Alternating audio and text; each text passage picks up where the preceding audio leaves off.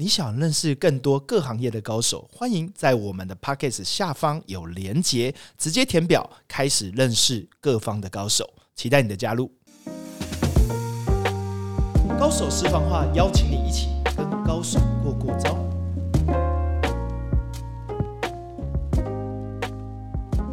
去见更厉害的人，扩大你的无限可能。大家好，我是商战西超执行长徐景泰 Jerry，今天跟大家分享一本书，叫做《师傅》。《师傅》这本书的副标题，我觉得你听了会很有感哈。它叫做《那些我在课堂外学会的本事》。顾名思义啊，就是我们出了社会以后呢，我们一定要学会的事情。今天就让我用我自己自身的经验，结合这本书来跟大家讲八件你一定要学会的事情。学会了，你会少走一些弯路，甚至有一些惨痛的经验，你就不用付出太大的成本和代价了。这八件事情，我来一一跟大家来做解说。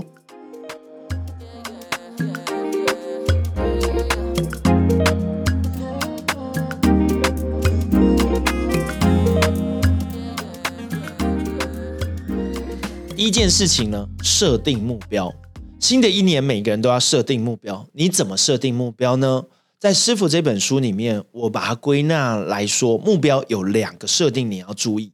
第一个，先问坏，再问 how，how to do。坏的部分是什么呢？就是为什么要做这件事。举个例子，例如像你今年设定一个目标，说我想要存两百万，两百万是一个数字，没错，它是一个目标的数字。那你要先问为什么要？这个存两百万，可能你要买房，那你要再问第三个话：为什么要买房？存款两百万，难道一定要存款两百万才能买房吗？哎，你就会去思考这件事情，然后你再仔细的去思考，买房了以后，然后呢？你后来想说，没有，我想要自己有自己的家，因为我觉得呃，常年住呃在家里，我想要自己搬出来，所以我想要买自己的房，OK，让自己独立。难道买房就会证明你独立呢？或者是买房就不能搬离家里吗？其实不一定嘛，你可以租嘛，对不对？你不见得要背那么大的压力嘛。所以你也可以存两百万，但不见得要买房，理解这意思吗？也就是你可以去租一个房子，租一间，你一样可以存两百万，然后你可以好好的运用你的资金两百万，然后去投资别的事情，让你感觉到更幸福。所以这里面我要举这个例子给大家知道，其实两百万只是一个数字，最重要是为什么你要做这件事情？这件事带给你的意义是什么？这件事情会带你的意义之外，你会感到有驱动力、有幸福感吗？所以先问坏，不要先只有数字，数字背后才是重点。第二个部分，我们在设定目标的时候，一定要有数字嘛，所以要 how to do。当我们确定坏的时候，我们接下来要。确定进程的目标，也就是每个月、每周、每一天，我怎么样朝这个目标前进？这就是我每天的 checklist。我遇到很多人在结束一年以后，他几乎没有达成目标的原因很简单，因为他忘记他的目标，因为他目标只有终点两百万，假设是这个数字，他没有节点，也就是每一天我怎么去做好这件事，每一周。我怎么去设定这个目标？去看一下，复盘一下，我离这个目标多远？所以这个目标啊，其实设定以后，我们要把它切分成细致，才能往这个目标前进。第一件事情，目标原则。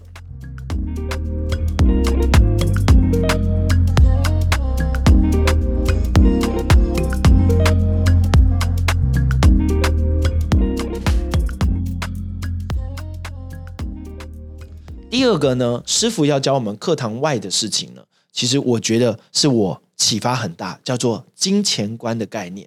特别在事业上面呢，我们要更要了解。我们用一个财报表去理解。先问大家，营业额、毛利率跟现金流哪一个比较重要？作者告诉我们啊，其实营业额这件事情啊，有时候我们看得太重了。什么意思呢？如果有两家公司。一家公司是营业额是一亿，一家公司营业额是十亿，你说哪一间公司比较好呢？当然你会是希望有更多的数字，这时候你就要去问他毛利率好吗？它的现金流稳定吗？甚至它的净利润好吗？这时候我们就会去问一些细节的数字，而这些细节的数字啊，有时候比营业额更重要。我举我自己自身遇到的例子哈，呃，我的朋友啊，有呃有十亿的公司，也有一亿的公司。当时我对于呃整个金钱观没有很清楚的认知，我就一直很羡慕哇，可以做到十亿，表示他真的很厉害啊！哈，做到十亿，这十亿的公司呢是做电商，但是他后来呢，这家公司后来不幸的还是收掉了哈，甚至他那时候求收购。你知道原因吗？因为他做了十亿，但是每一年呢亏损是三千万的啊，就是赔了三千万。所以十亿看起来光鲜亮丽啊，但是其实每一年长期的赔三千万。后来银行也不借他了，所以就变成非常的非常的辛苦。好，那另外一家公司哈做了一亿，但是他每一个月都是赚钱的，甚至每一年啊都有盈余，还给员工很好的奖金。所以哪一间公司到底好呢？我只能跟大家讲，赚钱的公司。才是最好的，而赚钱的公司不是反映在营业额，而是在它的毛利率、净利率以及它是现金流稳不稳定。所以我们在看一家公司，或我们自己在做一家公司，这时候师傅就告诉我们：第一件事情，规模越大不见得越好，而是适合你才是最好。有些人规模越大，他扛不住那个压力。我遇到一个朋友，后来跑路了哈，他是做健身房连锁的，后来跑路很辛苦。他这十年啊。其实还有一些债主早上，我觉得其实他是一个很正面积极的，但是因为追求规模，太一时间太快了，膨胀太快了，所以结果倒闭。那有另外一家公司，其实他反而做得更开心，因为小而美其实是他要做的。所以，我们比的成就，我们对于成功的定义不是一个数字，所以对于营业额的追求呢，我们要看背后数字的问题。好，这是第二个对于金钱观的概念，不是只是营业额，不是只是数字，要思思考营业的本质的赚钱的意义。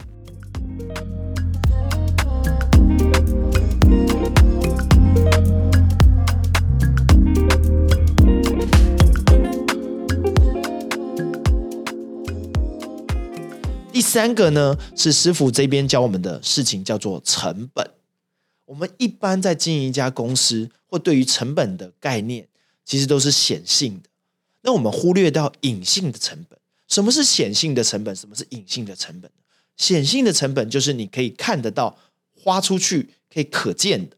例如像我们经营一家公司，我们可能有人事费，可能有运营成本，可能有呃在支出里面有杂支项目，这些都是成本，罗列在财务表里面就是各种的细项成本。但我们在做一家公司，真的只有这成本吗？答案不是。其实有一个叫做隐性成本，隐性成本就是教育客户的成本。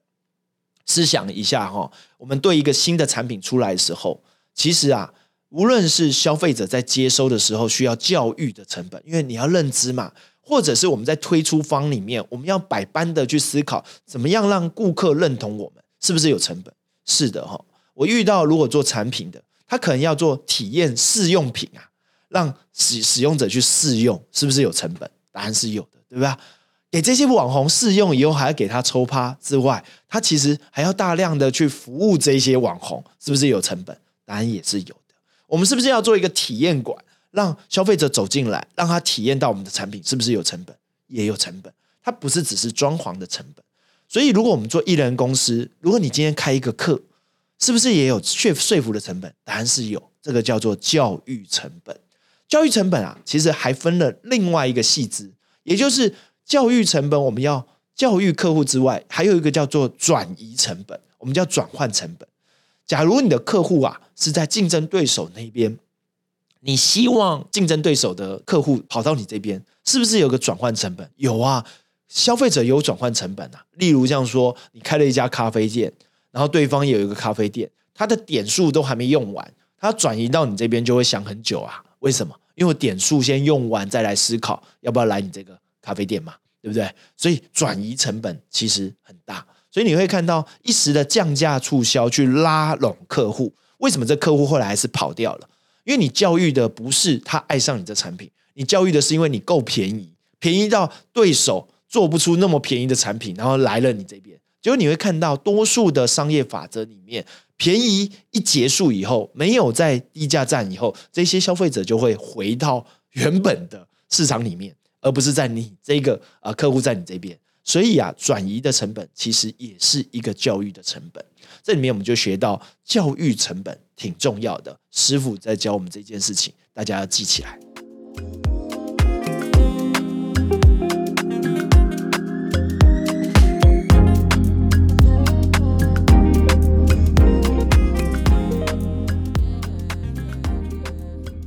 第四个观念，时间很重要，时间甚至比金钱更重要。其实时间，我们在高手私房话里面，我们看到很多高手在运用时间，有很多法则哈。这里面师傅在教我们，告诉我们说，其实时间里面的法则里面有时机的问题。例如像说，你做这件事情是顺风的还是逆风？如果顺势而为，你就会扶摇而直上。例如像说，现在做电商，哇，很辛苦了，为什么？市场很成熟了。啊，什么叫成熟？市场上竞争对手跟你做的很多一样了，甚至很多的成本比你低了，因为它的规模比你大，或者是他在做这件事情，教育客户，其实已经有很多客户在他手中了，他也不容易转移，所以你的成本在这个时机点里面，你的时间成本就做这件事情会非常的吃力，会非常的耗力，时间。反而要花更多的时间去教育客户、教育市场，才能赢得一些啊赚钱的可能性。所以时间就很重要。有时候在风口上猪也会飞的原因，是因为你不用什么做，你只是选择对了一个行业，这个行业才刚开始，你第一个看到还没有市场很拥挤，这时候你跳下去的时候，哇，只是等待那个时机。所以第二个时间轴叫做看长不看短。有时候我们在看一件事情啊，看短就是什么？别人做什么你就做什么。你看别人在做线上课，你就马上去做线上课；你看别人做 pockets，你就做马上人家做 pockets；你看别人做短影音、短视频，你就去做这件事。但是你没有去思考你长线的本质，为什么你做这件事情？如果经营三年到五年，你最终的目的是什么？你愿不愿意去经营三年或者五年呢？还是你只是因为短效呢？你有没有在想这件事情？我不是说行动啊不重要，是你在想透这一件事情的时候，你在行动上是更有驱动力的。否则你很容易放弃，你很容易做了三个月没有成效以后，你就花了时间，你也花了金钱，结果你发现哇成效不彰，可不可以放弃？不要再做这件事了。但是你知道吗？长线思维的时候，你之所以坚持的时候，是因为你看到长远的价值。你看，多数的企业、多数的公司，他看的是五年、十年的事情；但很多雨落的公司，因为他看太短，所以他一年都撑不住。所以这就是时间比金钱重要的法则。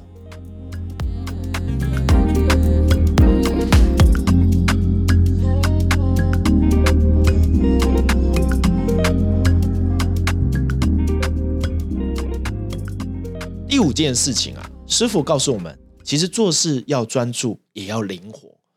这件事情给我很大启发哈。什么叫专注和灵活？哈，其实我用一个更简单的道理让大家感受。我们去一家电影院看电影的时候，如果你走进去看了电影，大概看了半小时，你发现这电影超级难看，你会不会走出来？我跟你讲，十有八九都走不出来。为什么？因为他觉得钱都会花了。这时候他会告诉自己什么？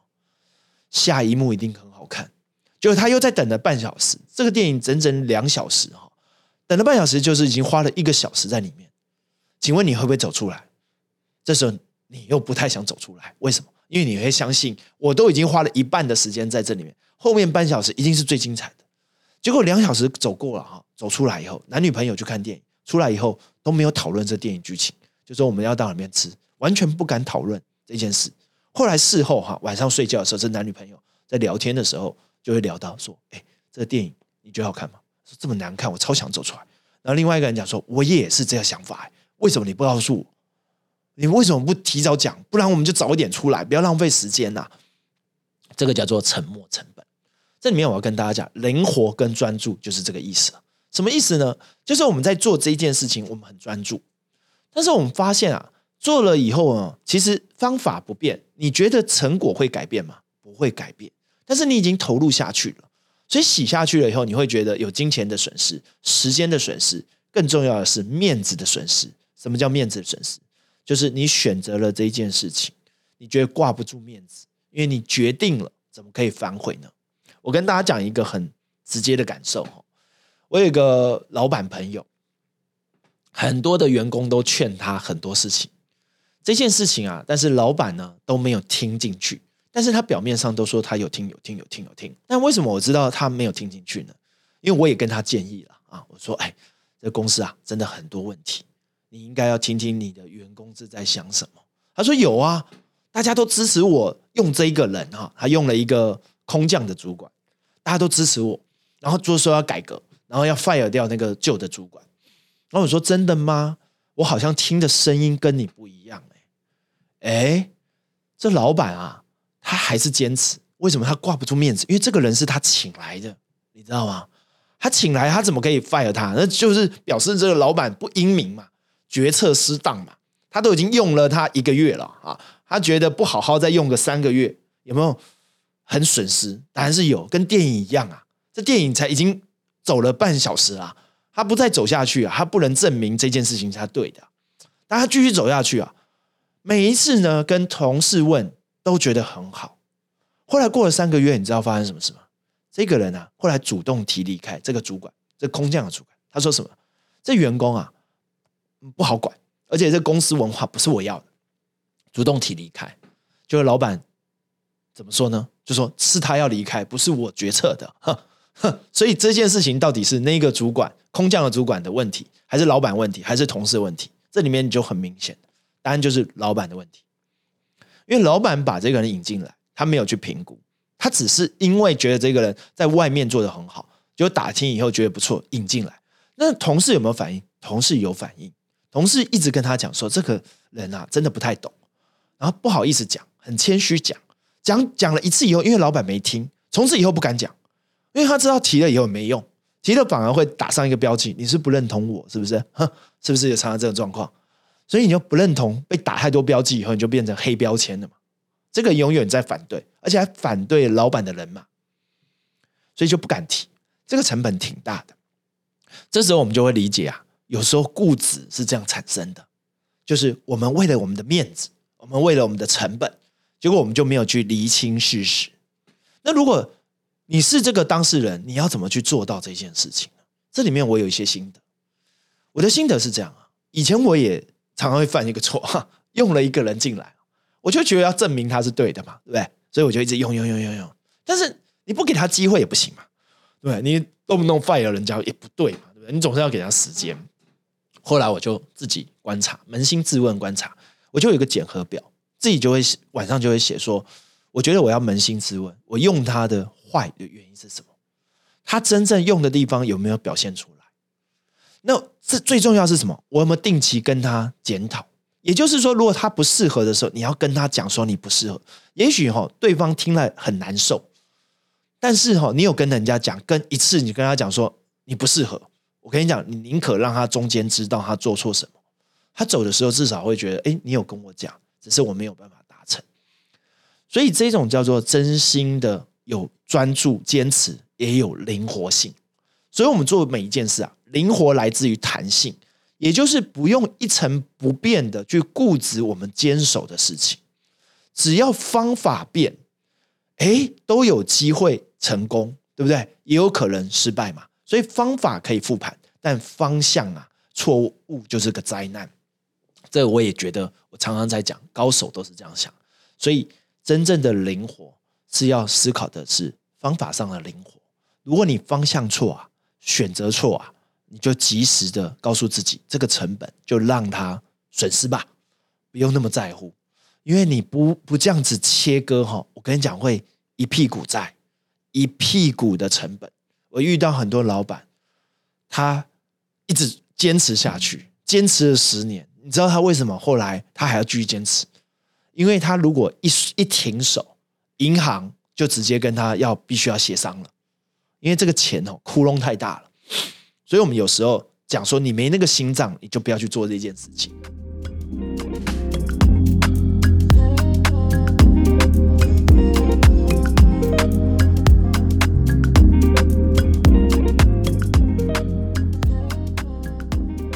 第六件事情，师傅要告诉我们的是心态做事情一定要有好的心态嘛。但这里面呢，这本书里面讲的用心做，敬重你对手的客户，不要尝试呢去占别人便宜。什么意思啊？就是我们有时候啊，窃喜我们赚到更多的钱，是因为什么？我们占别人便宜。举个例子哈，你有两个客户，A 客户你卖的是十万块，B 客户你卖给他二十万，而且呢是在同一个礼拜。然后如果 B 客户二十万也买单，A 客户是十万，那他知道了以后，你觉得如果 B 客户二十万知道哇，竟然有十万，他会不会不舒服？他一定会不舒服啊！这只是举一个比较极端的例子，但是我们其实做生意常常是这样嘛，对不对？就是占别人便宜，感觉赚到了钱，但是长久啊，其实如果客户不说，我跟你讲，你可能口碑都坏坏掉。为什么？这客户会传。我跟你讲，跟这个人做生意啊，不实在。OK，他把我当朋友，但是这个朋友啊，其实假的，就叫不实在。所以呢，其实我们在。呃，心态里面呢，我们不要去占别人便宜，我们占人家一时的便宜，做不了长久的生意。所以我们要做一时的口碑吗？还是要做长久的口碑？答案是长久的口碑，因为你长久的口碑才会传千里嘛。一时的口碑会是长怎么样？坏的口碑，我刚刚，不只是传千里啊，会深入人心啊。你这个品牌就是黑心，好，有点难听一点，就是你甚至是有点虚捧。啊，卖假货都会出来，都有可能，因为你会觉得贪一时便宜，你就会觉得哎这样可以，你就会想说哎这样子偷鸡摸狗的事情就会开始出来，所以你会看到有一些人本质本来不坏的，只是因为一次贪便宜，让他尝到的甜头，后来于是啊，到后面的事情行为都开始诡异了，哦，开始走歪路了所以这叫心态上的正确性很重要。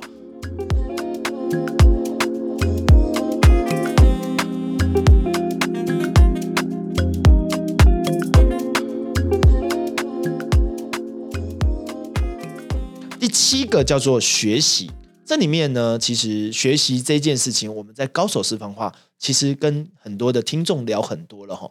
学习很重要，终身学习很重要。但是呢，在师傅里面讲了一件事情，我也很认同。他说一定要从失败中学习，汲取教训。很多的学习啊，其实是一犯再犯。这个重复啊，必须要讲，都是惯性。什么叫惯性？我们大家的你知道习惯很难改变，我自己也有一些坏习惯例如讲划手机也难改变呐，对不对？然后老婆在讲话，我们仔细在听啊，就很难改变啊。或者是有时候我们的作为行为会难以改变嘛。所以学习最难改的是行为，但是我必须讲，学习最重要的就是改变行为，刚好是这个问题，对不对？我们知道我们学了一堆啊，知识很很多道理。但是啊，真的做出来还真的有点难，所以大道至简嘛。所以很多的道理都知道，为什么就做不到？为什么要不断的提醒？就是因为我们的行为其实是非常难改的。有人说，在早期啊，在这个十岁之前的行为都很多都抵定，所以你的坏习惯也很难改变。所以到长大以后，你知道更固执，为什么？因为你常年是这样子做的。也许你成功是这样，所以你就会觉得我的成功惯性就是这样，所以我不需要学习。照着我过去的成功就会成功，那你事实上是会吗？答案不会。原因是因为市场在变，环境在变，科技创新在变，很多的创新在改变。你不改变，就是你被革命掉。所以学习真正的意义不只是行为，是你心态上面要先改变。你要先改变的地方是，你要先去听，先去听懂了别人为什么做这件事情。当你听懂了以后，开始改，改的部分呢，不用幅度太大，就好像戒烟的人，你叫戒烟的人瞬间叫他改戒烟很难，你可以先小幅度的，少抽一点嘛，开始嘛，对不对？你不是叫他全部戒掉，我跟你讲，他很痛苦，就好像你叫叫一个有玩电动上瘾的人，你叫他全部都停掉电动，我跟你讲，这要很大的决心，对不对？但是你叫他少打一下，可能还有机会。所以啊，学习去改变。学习去改变，从小习惯做起，变成很重要。不然我们会怎么样？失败只会重复发生，重复上演。所以你会发现，很多人重复上演一再的失败，其实都可以找到共通的原因。例如像共通的原因，都是看人不清，用人不明，可能是一个共同原因；可能是用钱财、金钱观有问题，然后一直有问题。可能是什么？哎，所处的环境早就该变化了，它没变。可能是这一条道路早该转移跑道，他没改变。可能这条道路是对的，但是在路途中，其实它有一些惯性管理的方式，它不适合管理。但在那个柜子上，他做管理，那你应该要放掉那个位置，去找对的人来做管理，而不是自己不擅长的东西一直做，这都会造成失败的原因。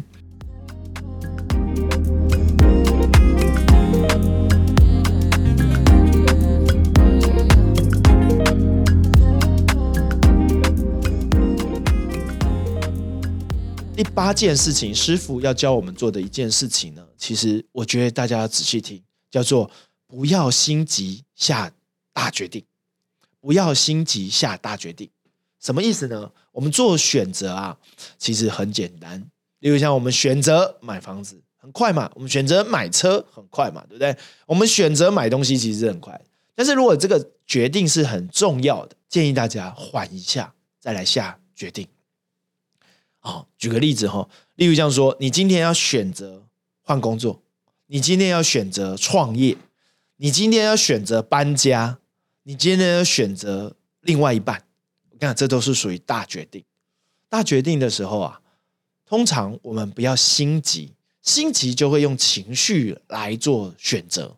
当情绪结束了以后，你会发现这个选择你会有很多的。后悔，也就是你下了这个决定以后，你真正的成本才要缴学费啊，因为你做错了嘛，所以你要花很多的时间去弥补，很多的金钱可能要去反馈。例如，我认识年轻人出来赚了一点钱，马上去买一个名车，这个车子还挺贵的，两百多万，两百多万的车，我记得我是四十岁以后才会开始想这件事才去买，并不代表啊我买不起，而是我四十岁以后发现。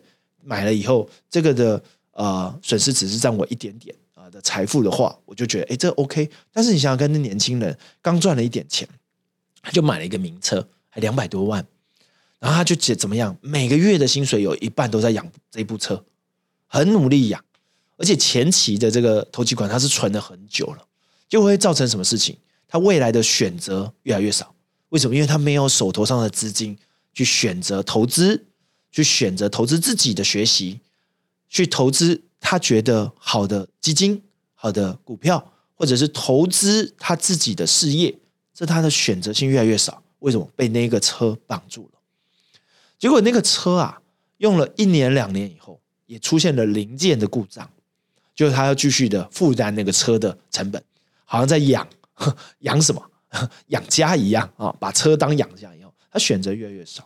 所以你知道他的心急是什么？他觉得那时候啊，哎，我赚到一些钱嘛，然后我觉得我要证明我的现在活得很不错，所以他就去快速买车，所以心急了。但是其实他一个月以后啊，两个月以后，其实就开始后悔。为什么？因为账单来了，他就开始很后悔。所以人在心急的里面，不要做快速的决定，莫慌莫急，不要马上下决定。这时候你会惨痛的教训，所以师傅这边告诉我们，做任何的决定的时候，如果是越重大的决定，我们需要有多一点时间来考虑这件事情，多一点时间来判断这件事情，不要马上下了心急做了决定，而后来的成本极大，而且极大的付出代价来反馈这个你的错误决定。以上呢是今天我们来用师傅这本书来聊聊你课堂之外应该学的事情。这集里面有很多事情可以直接的再仔细的复盘，每一个点都仔细的去想一下，你过去的经验是不是这样子？我相信提升你自己的认知，把你的过去的失败经验或错误的经验或可以优化的经验，可以做得更好。我相信你每一个抉择，每一个决定。将会让你今年过得更好。谢谢你收听我们的高手私房话，我们下期见，拜拜。你想认识更多厉害的高手吗？欢迎加入 Jerry 的高手朋友圈，一起来跟高手过过招。p a c k e s 下方有连结，直接加入，认识更多厉害的高手。